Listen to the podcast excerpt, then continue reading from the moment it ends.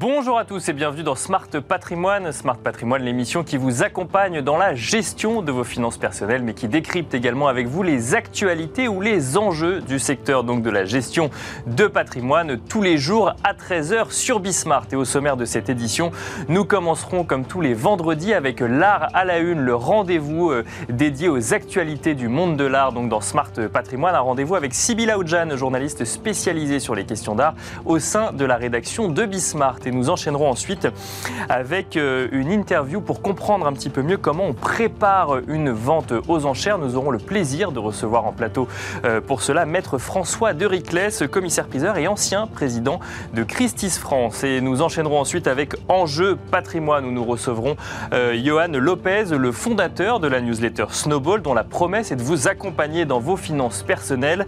Il sera avec nous en plateau pour évoquer la sortie de son livre L'effet Snowball ou comment investir avec intelligence. Vous en saurez plus dans quelques instants. Bienvenue en attendant à tous ceux qui nous rejoignent. Smart Patrimoine, c'est parti. Et nous commençons donc avec l'art à la une, le rendez-vous dédié aux actualités du monde de l'art, donc dans Smart Patrimoine, un rendez-vous avec Sybille Aoudjan, journaliste spécialisée sur les questions d'art au sein de la rédaction de Bismart. Bonjour Sybille. Bonjour Nicolas. Et alors on commence euh, les actualités de cette semaine avec les chiffres des ventes publiques de l'année 2021. Voilà, le produit des ventes aux enchères publiques en France a atteint un chiffre record, celui de 4 milliards d'euros. C'est une augmentation de 40% par rapport à 2020. Alors le produit des ventes, c'est l'addition des montants adjugés au marteau des maisons de vente. Et donc c'est ce qui va revenir aux différents vendeurs. Ne sont donc pas dévoilés les frais qu'il y a autour euh, de ces chiffres et donc ce que vont toucher les maisons de vente. Mais on voit bien donc que c'est en nette progression et tout cela c'est selon les chiffres du Conseil des ventes, l'autorité de régulation du marché qui se base sur les déclarations des maisons de vente. Donc si je comprends bien, ce qui est important de remarquer, c'est le dynamisme du marché sur l'année 2021. Voilà, parce que forcément, la progression euh, semble forte par rapport à 2020, qui était une année terne, mais l'année 2019, elle, était plutôt bonne. Le produit des ventes atteignait 3,3 milliards d'euros et entre 2019 et 2021, il a déjà une progression de 20%. La France se place donc en quatrième sur, euh, au rang du marché mondial, en dessous de la Chine, des États-Unis et du Royaume-Uni.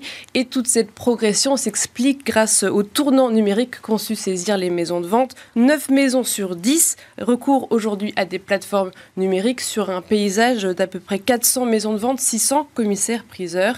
Il y aura plus de détails lorsque le bilan de ces enchères 2021 sera publié en juin prochain par le Conseil des ventes. Donc la France quatrième sur euh, donc quatrième place au niveau mondial. Et alors en France, qui tire son épingle du jeu? Alors le podium, c'est toujours un peu euh, au coup d'à coup de Sotheby's qui euh, lui affiche, elle affiche 424 millions d'euros de volume des ventes en en progression de 145%. En dessous, Christie's avec 420 millions d'euros plus 88%, et ensuite vient Art Curial pour 169 millions d'euros. Et à L3, déjà, elle cumule plus d'un milliard d'euros de produits de vente. Alors, si je reviens sur le Conseil des ventes dont vous nous parliez tout à l'heure, euh, autre actualité, pour le coup, son nom va être modifié, Sybille. Voilà, alors euh, le Conseil des ventes va être rebaptisé le Conseil des maisons de vente. Et tout cela s'inscrit dans la loi visant à moderniser la régulation du marché de l'art, et loi qui a définitivement été adoptée cette semaine après deux ans de navette parlementaire. Ce Conseil des maisons de vente va donc avoir plus de pouvoir grâce à cette, grâce à cette loi, euh, notamment plus de professionnels vont siéger au sein de l'institution, ils seront aussi nommés par différents euh, ministères et aussi ces missions ont été clarifiées à travers cette loi. Alors ça c'est en ce qui concerne le, Conseil donc, des maisons de vente, comme on le dit, comme on le dit à présent. Est-ce qu'il y a d'autres changements induits par la loi? Voilà, le, le champ d'intervention des commissaires-priseurs va aussi être développé. Ils vont pouvoir euh, réaliser des inventaires fiscaux, aussi des ventes sous tutelle et surtout des ventes de biens incorporels. On parle souvent des NFT, donc désormais ils vont pouvoir les revoici vendus aux enchères. Et autre point qui fait un peu plus débat, c'est les huissiers qui peuvent désormais faire des ventes volontaires s'ils passent une formation et aussi un examen. Et ça concernerait une quarantaine d'huissiers, mais ça peut inquiéter des plus petites maisons de vente qui donc euh, auraient un peu plus de concurrence. Et alors on termine, euh, Sybille, avec une décision de justice qui concerne le marché français des arts premiers maintenant. Voilà, alors une, quand on fait une vente aux enchères une vente d'œuvres originale, il faut verser une contribution financière à la maison des artistes. Cela s'appelle la contribution diffuseur et cela s'élève à 1,1% du montant des commissions perçues sur les ventes. Alors la question se pose sur euh, les œuvres d'art premier qui euh, étaient soumises à cette commission. Il y a eu un contentieux entre l'URSSAF et la maison de vente aux enchères de Bec et Associés qui remonte à 2006 lorsque collection, euh, la collection de Pierre et Claude Vérité a été mise en vente. Et cette semaine, il y, a il y a eu un arrêt de la Cour d'appel de Paris qui stipule que les arts premiers ne sont pas automatiquement assujettis à cette cotisation sociale. Et la décision impose aussi que la maison de vente doit prouver que chaque œuvre est entièrement créée par un artiste et aussi originale au sens du droit d'auteur. En tout cas, ce qui est important de retenir, c'est qu'il n'y aura pas de charge financière supplémentaire sur le marché de l'art premier en France qui le rend plus compétitif à l'international. Merci beaucoup euh, Sybille et on a le plaisir de recevoir euh, ensemble sur le plateau de Smart Patrimoine Maître François de Riclès. Bonjour Maître François de Riclès. Bonjour. Bienvenue sur le plateau de euh, Smart Patrimoine. Vous êtes commissaire priseur, ancien président de Christie's France. Aujourd'hui, vous êtes à la tête de François de Riclès Conseil, donc toujours dans la même activité et on va essayer de comprendre ensemble pendant une dizaine de minutes comment préparer une vente aux enchères. Alors l'image de la vente aux enchères, on la connaît, donc il y a le commissaire priseur avec son marteau qui, qui regarde un petit peu qui euh, enchérit ou non sur une œuvre et ensuite donc du coup on, on donne un prix final à une œuvre. Euh, moi la première question que j'ai envie de vous poser c'est une vente aux enchères, ça commence quand dans les coulisses de la préparation? Si vous voulez, il y a plusieurs sortes de ventes aux enchères. Hein. D'accord. Vous avez des ventes aux enchères courantes, comme vous pouvez voir dans des salles de mhm. l'hôtel Drouot au sous-sol, et puis vous avez des ventes aux enchères prestigieuses. Alors je ne sais pas de quelle sorte de vente aux enchères vous voulez euh, qu'on parle. Il y a des ventes Parce qu'il y a une vraie différence entre les deux dans la préparation pour le coup? Bah Dans le, ce qu'on appelle en anglais dans le sourcing. Bien sûr. Vous voyez, une vente aux enchères de, je sais pas, 70 ou 100 millions ne vous tombe pas par hasard euh, dans l'escarcelle. D'accord, il faut aller une longue, C'est une longue, longue, longue préparation. C'est ce qu'on appelle du long-term euh, business development. Alors que la vente de succession, un notaire vous appelle, vous allez euh, vider, inventorier un appartement moyen dans Paris ou en banlieue, ça ne nécessite aucune grande préparation en amont. Voilà, c'est simplement une préparation courante que, dont les commissaires-priseurs ont l'habitude. Donc ce sont deux choses assez différentes. Mais je peux vous parler de comment on prépare une vente en, général. Oui, parce qu'il y a qu'il y a un certain mystère autour de toutes ces ventes aux enchères qui sont assez euh, régulières pour les grandes maisons de vente comme Christie's. On, on, se dit, mais comment ça se fait que tous les ans, il y a une, une, une, vente d'une collection euh, extraordinaire D'où ça bah, vient en fait, bah, Parce qu'en fait, les grandes maisons de vente euh, comme Christie's, comme Sotheby's, Philips, Arcurial mhm. et d'autres, en fait, suivent pendant des années des collectionneurs, des familles de collectionneurs, des héritiers de collectionneurs, pour essayer le jour dit, quand euh, la nécessité ou le souhait de vendre euh, apparaît, d'être présent et d'essayer d'emporter euh, l'affaire. Donc en fait, ce sont des ventes qui sont préparées en amont dans une relation one-to-one avec, avec les familles, avec les collectionneurs, pendant des années et des années. Voilà, je peux vous donner un exemple. J'ai travaillé avec Christie cette année où j'ai apporté une vente d'art primitif qui est le record du monde d'une vente d'art primitif. On a vendu pour 70 millions avec 61 euh, objets. Hein, donc c'est une vente extraordinaire dans cette spécialité. La Périnet Oui, La, la, collection de Michel Périnet. Bah, c'est Michel Périnet, c'est quelqu'un que je connaissais depuis 30 euh, ans. Je connaissais son épouse depuis 30 ans. C'est-à-dire que voilà, il, est mort, il avait laissé des instructions et nos relations, nos bonnes relations ont permis que ce soit moi qui soit chargé de m'en occuper. Alors après, en effet, j'ai contacté Christie's, on a, on a fait un inventaire, on a photographié, on a transporté, voilà, ce qu'on Donc tout le travail qu'il y a derrière, donc c'est parce que du coup vous travaillez presque avec la personne euh, donc, qui était la propriétaire de toutes ces collections, donc vous avez déjà un œil plus aiguisé sur euh, les, les estimations des, des, œuvres. Oui, alors après, les estimations, vous savez, c'est très variable suivant les situations. En général, on dit qu'il vaut mieux vendre euh, une collection après décès parce que justement le collectionneur n'est plus là pour pousser les estimations. Parce Il n'y a plus le côté affectif. Non, c'est pas ça. C'est qu'en fait, souvent, si vous voulez, les, les- les collectionneurs ont acheté leurs objets, les ont payés très cher ou quelquefois cher, euh, et donc ont des espoirs, des ambitions d'estimation qui sont parfois en contradiction avec le marché, et pas seulement avec le marché, avec la psychologie des acheteurs. Parce qu'en fait, vous êtes attiré par un bel objet ou un chef-d'œuvre, encore plus s'il est estimé raisonnablement. Et plus il est estimé cher, plus c'est compliqué en fait pour une maison de vente d'attirer des enchérisseurs potentiels. Donc la stratégie en général, c'est d'estimer très raisonnablement. Et après, c'est le marché qui s'autorégule par des enchères concurrentes et qui fait qu'on atteint des prix exceptionnels. Est-ce qu'il y a une réelle stratégie euh, autour d'une vente, que ce soit D'une vente, ah oui. Oui. Oui, oui, bon, enfin une réelle stratégie. nous nous, bah, la stratégie, c'est en fait euh, déjà une stratégie d'estimation. Mhm. hein, c'est-à-dire euh, des estimations raisonnables pour attirer le maximum de gens. Si vous voulez, si vous avez un chef-d'œuvre qui vaut, par exemple, 2 ou 3 millions, euh, je parle de là d'art primitif. Il y a un très bon exemple. Passe à Montpellier, à la fin du mois de mars, un extraordinaire masque guille qui a été découvert dans une malle euh, d'un colonial euh, qui est rentré en France en 1918. Et ce masque n'est jamais sorti, et la famille l'a sorti, l'a apporté au commissaire. Je crois que ce masque est estimé 400 à 600 000 euros. Sa bonne estimation serait 2 à 3 millions et il peut faire euh, 4, 5, 6 ou 7 Mhm. millions.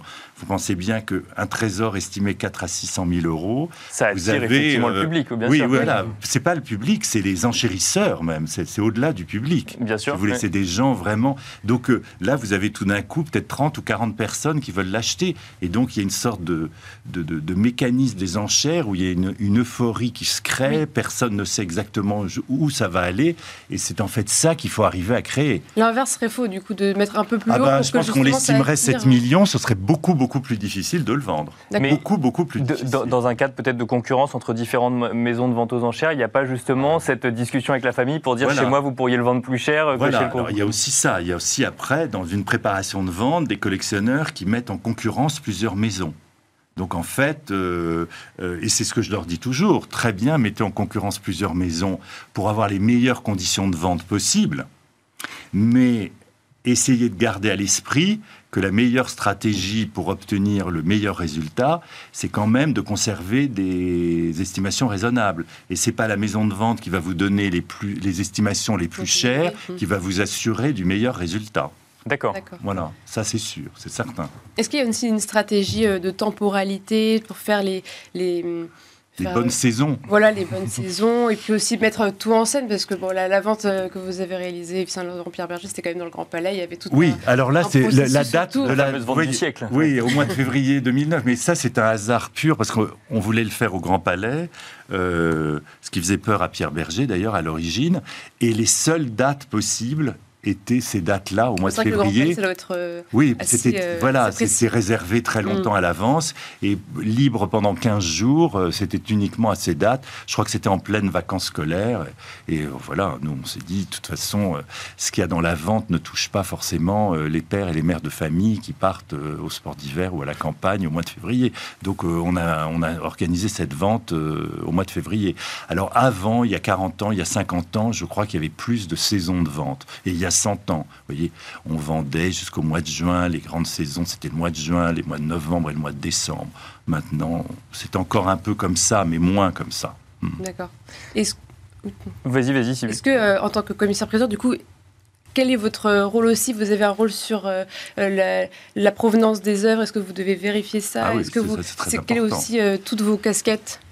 Ah bah alors après, c'est tout l'aspect juridique. Mais euh, dans des grandes maisons de vente, vous avez des services juridiques qui sont en charge de euh, vérifier les provenances, que les œuvres euh, n'aient pas été spoliées entre 1933 et 1945.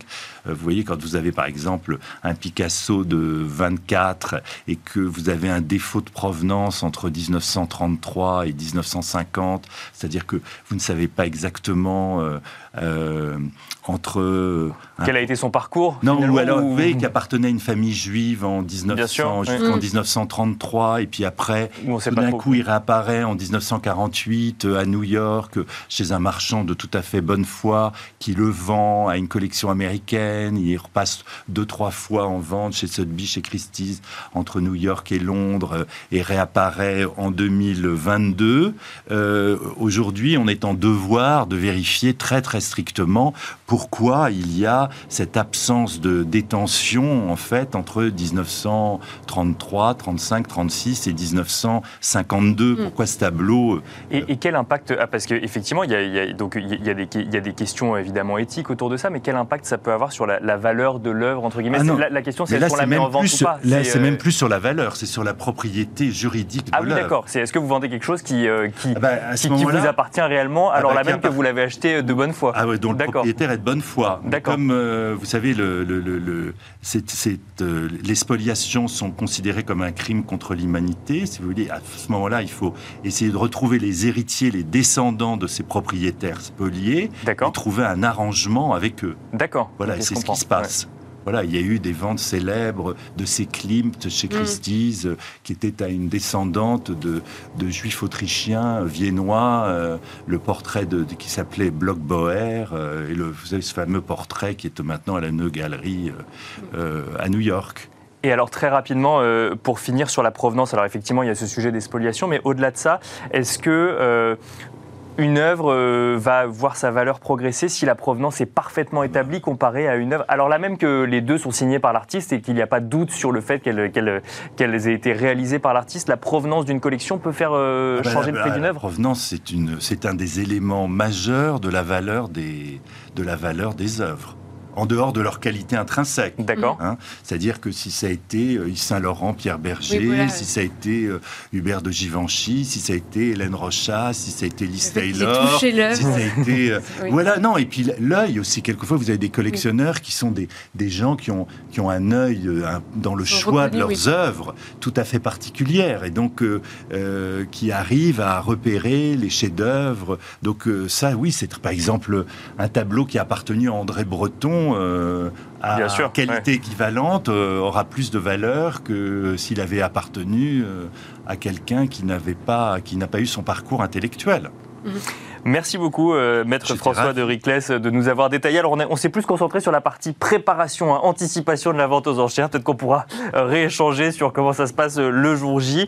vous êtes commissaire-priseur, je le rappelle, ancien président de Christie's France et à la tête aujourd'hui de François de Riclès Conseil.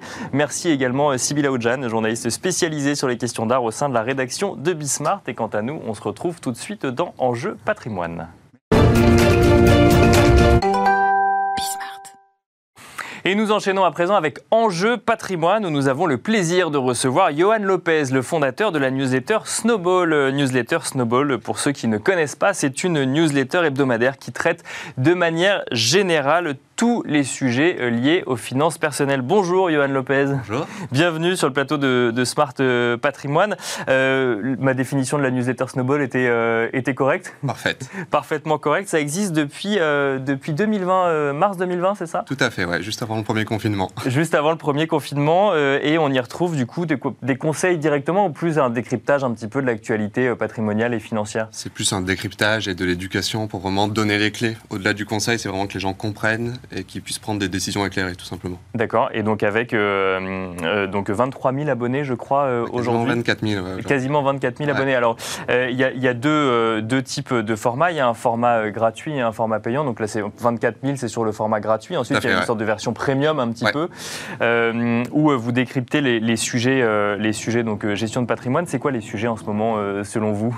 Bah, Les gros sujets, là, évidemment, c'est plutôt crypto, NFT, donc vraiment un peu toutes ces nouvelles tendances numérique d'investissement. Ça, c'est des sujets que vous traitez beaucoup dans la newsletter pour le coup? Bah, En fait, vu que je m'adapte à l'actualité, bah, tout simplement, euh, je m'adapte à ça et donc bah, je décrypte un peu tout ça parce que les gens ont du mal vraiment à voir l'aspect euh, concret de ces nouveaux actifs. Bien sûr. Donc là, en ce moment, oui, c'est plus focus sur ça, mais bon, ça va de l'immobilier euh, en passant par l'inflation, tout ça. Donc ça, c'est des gros sujets aussi, inflation, crise ukrainienne. Bien sûr, et donc là encore plus euh, en ce moment sur, sur les sujets crypto. Euh, donc ça veut dire qu'on va se concentrer sur des décryptages de, euh, de, comment fonctionne un NFT ou autre. On va aussi, ça va être en lien avec l'actualité des nouvelles cryptos qui sortent, des nouveaux NFT, des peut-être des ventes qui ont été réalisées. Bah, c'est un peu tout ça en fait. C'est oui, déjà il faut comprendre ce qu'est un NFT avant de pouvoir investir Bien dans sûr, un NFT. Complètement, et ensuite, il y a tout cet aspect de curation, donc de savoir vraiment quel projet est intéressant, savoir détecter les projets. donc c'est vraiment euh, essayer de vraiment de donner le pouvoir aux personnes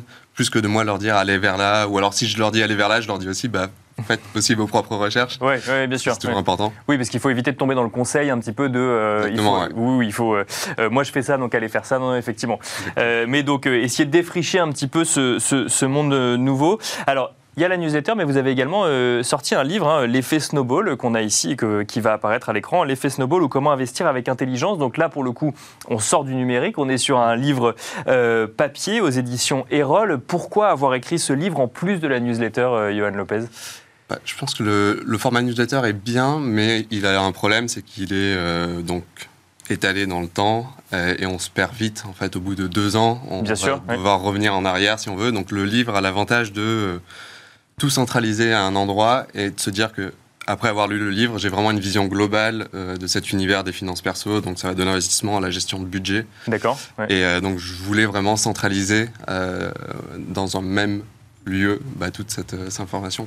Oui, parce qu'effectivement, euh, quand on fait du, décryptage un peu à froid, euh, on considère qu'on on, l'a déjà évoqué il y a deux mois, alors qu'en fait, bah, le, nouveau, le nouvel abonné n'a pas forcément cette information, c'est ce, ce, que vous dites. Exactement.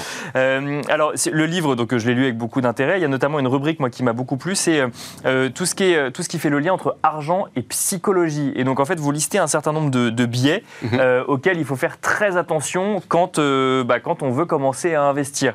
Euh, bah, je, vois là le biais d'autocomplaisance ou d'auto-attribution ou le biais de, de, confirmation. Qu'est-ce que c'est que, que, tous ces biais? C'est en fait, c'est euh, il faut prendre conscience que le premier ennemi de l'investisseur, c'est lui-même, c'est ça? Ouais, c'est tout à fait ça. C'est on est vraiment notre pire ennemi en, en question d'investissement. Donc, être conscient de ces biais ça nous permet de nous poser les bonnes questions euh, dans certaines situations. Donc, par exemple, le biais d'autocomplaisance, pardon, c'est vraiment un de mes préférés parce que c'est le classique.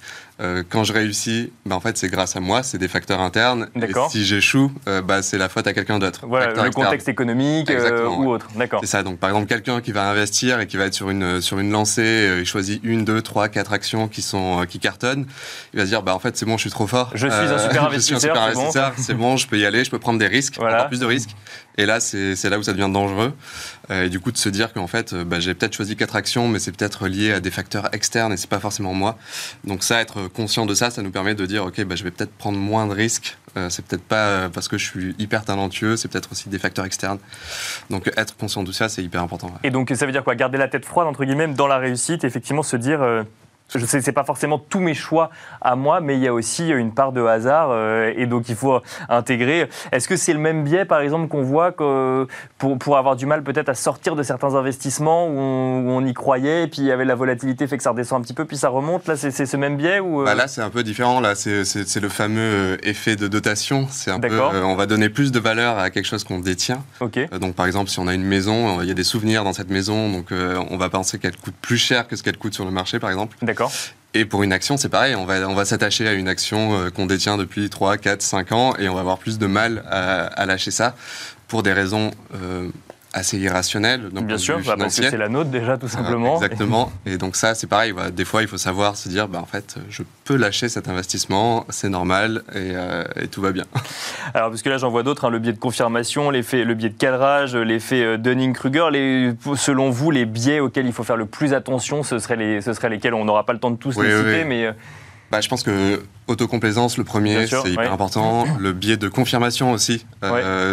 Alors là, dans tous les domaines, c'est en fait, quand on a une opinion, une vision du monde, on va aller chercher des gens ou des articles ou euh, des informations qui vont confirmer notre opinion. donc en fait, on est ça, dans, tous les domaines et les réseaux sociaux n'êtes pas forcément sur le ah, sujet. non, pas du tout. non, non. Donc ça, c'est hyper important. Et finalement. Donc ça veut dire que si on est convaincu qu'un actif peut monter, par exemple, on va, on va aller ne lire que les articles qui vont confirmer cette, cette théorie, quitte à oublier la, la multitude d'articles qui vont nous expliquer l'inverse. C'est ça. Et surtout, et c'est très, très courant dans l'univers des, des cryptos. Bien sûr. Fait, on a beaucoup de personnes qui sont un peu fanatiques.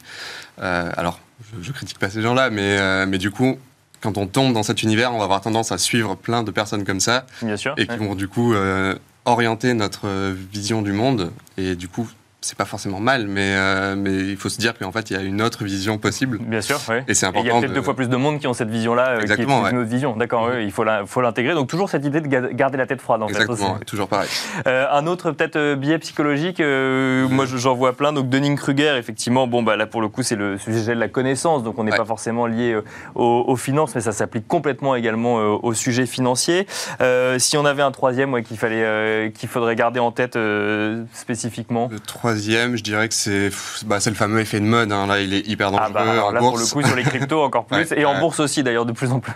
Non, là, c'est hyper dangereux parce que du coup, en fait, si, tout le monde achète un actif, mais en fait, on va tous se dire, mais en fait, c'est génial, le prix monte, etc. Donc, je vais y aller moi aussi. Mais et, qui en plus peut s'alimenter avec l'effet de confirmation, alors pour le oui, coup. Oui, là, en fait, alors là... tout est lié en fait souvent euh, dans, ces biais cognitifs et euh, donc euh, ouais, l'effet bandwagon ou l'effet l'effet de mode à prendre vraiment en compte. C'est pas parce que tout le monde achète un actif ou euh, se dirige vers tel investissement qu'il faut absolument y aller. Il faut bien toujours faire des recherches. Pourquoi ces gens y vont? Est-ce que c'est des bonnes raisons fondamentales? Est-ce que c'est juste un effet de mode? Donc voilà, il faut, bien euh, garder la tête froide, se poser les bonnes questions et, euh, questionner l'environnement. Et alors, le, le, livre s'appelle L'effet snowball ou comment investir avec intelligence. Alors là, c'est pas un biais psychologique, mais l'effet snowball, euh, Johan Lopez, c'est quoi concrètement bah, Oui, c'est assez simple. Hein. C'est se dire, on, visualise bien la, petite boule de neige qui au début est toute petite, et plus elle va rouler, et plus elle va amasser de neige, et plus elle va grandir, plus la neige qu'elle va amasser va être grosse. Donc c'est ce côté effet euh, exponentiel de, du phénomène. Et donc dans l'investissement, c'est de se dire, mais en fait, on prend par exemple euh, Warren Buffett. Bien sûr. Euh, jusqu'à ses 50, euh, je ne sais plus quel, âge exactement, mais il, ne pesait pas autant qu'aujourd'hui. Et d'un coup, sa richesse a fait, voilà, fait un gros pic. C'est un peu pareil, c'est pareil dans les épidémies, tout ça. Donc il y a toujours, c'est toujours tout petit. Et puis d'un coup, ça, explose. exponentiel. c'est pareil, c'est pareil avec l'argent. Donc c'est-à-dire qu'au début, on va se créer un patrimoine qui va être bon ça va pas paraître énorme, mais avec le temps, ben, en fait, euh, l'argent va créer de l'argent, et cet argent que l'argent a créé va créer de l'argent aussi, Bien sûr. et ainsi de suite. Et du coup, ce effet boule de neige et les intérêts composés, les fameux intérêts composés, font que, bah, voilà, au bout de, de, de, de 40 ans, en ayant investi que 100 dollars par mois ou 100 euros par mois, on peut facilement arriver au million, euh, alors que voilà, ça peut paraître tout petit au début, mais euh, voilà les intérêts. Donc une théorie qui invite à la patience plutôt qu'à aller chercher le, nouvel Eldorado en matière d'investissement, c'est ça? Tout à fait, ouais. Alors les deux sont possibles, hein. on peut très bien euh, s'amuser euh, avec une petite partie de son patrimoine sur ses nouveaux actifs, etc., mais voir toujours long terme et bien maîtriser ses risques. Alors, il nous reste euh, très peu de temps. Il y a trois grandes verticales d'investissement dans ce livre. Il y a la, bourse, donc euh, l'immobilier, qui sont deux euh, thématiques effectivement très, très, très répandues. Il y a également les crypto-monnaies. C'est marrant de, hisser les crypto-monnaies au même niveau que les deux autres. Mhm. pourquoi ce choix-là? C'est parce que dans la newsletter, vous vous êtes rendu compte que c'était une grosse, qu'il y avait une grosse demande sur ce sujet-là? Bah, Non seulement une demande, oui, mais je pense aussi, on est assez convaincu qu'il y a un changement, euh, comment dire, pas une révolution, mais euh, quand même une, nouvelle classe d'actifs qui prend de plus en plus d'ampleur et même les, les banques s'y intéressent, les institutions, les banques centrales, enfin tout le monde. Donc on est vraiment sur un changement euh, assez drastique sur cette partie-là. Donc je pensais que ça valait le coup de vraiment expliquer aux gens qu'est-ce que c'est, qu'est-ce que ça implique, pourquoi ça existe et où ça pourrait aller potentiellement. Merci beaucoup, euh, Johan Lopez. Je rappelle donc que vous êtes le fondateur de la newsletter Snowball, mais également euh, l'auteur euh, du livre L'effet Snowball ou comment investir avec intelligence. Merci beaucoup. on aura peut-être l'occasion d'évoquer d'autres parties du livre. On n'a pas pu évoquer tout, évidemment. Merci à vous de nous avoir suivis et je vous donne rendez-vous lundi à 13h pour un nouveau numéro de Smart Patrimoine sur Bismart.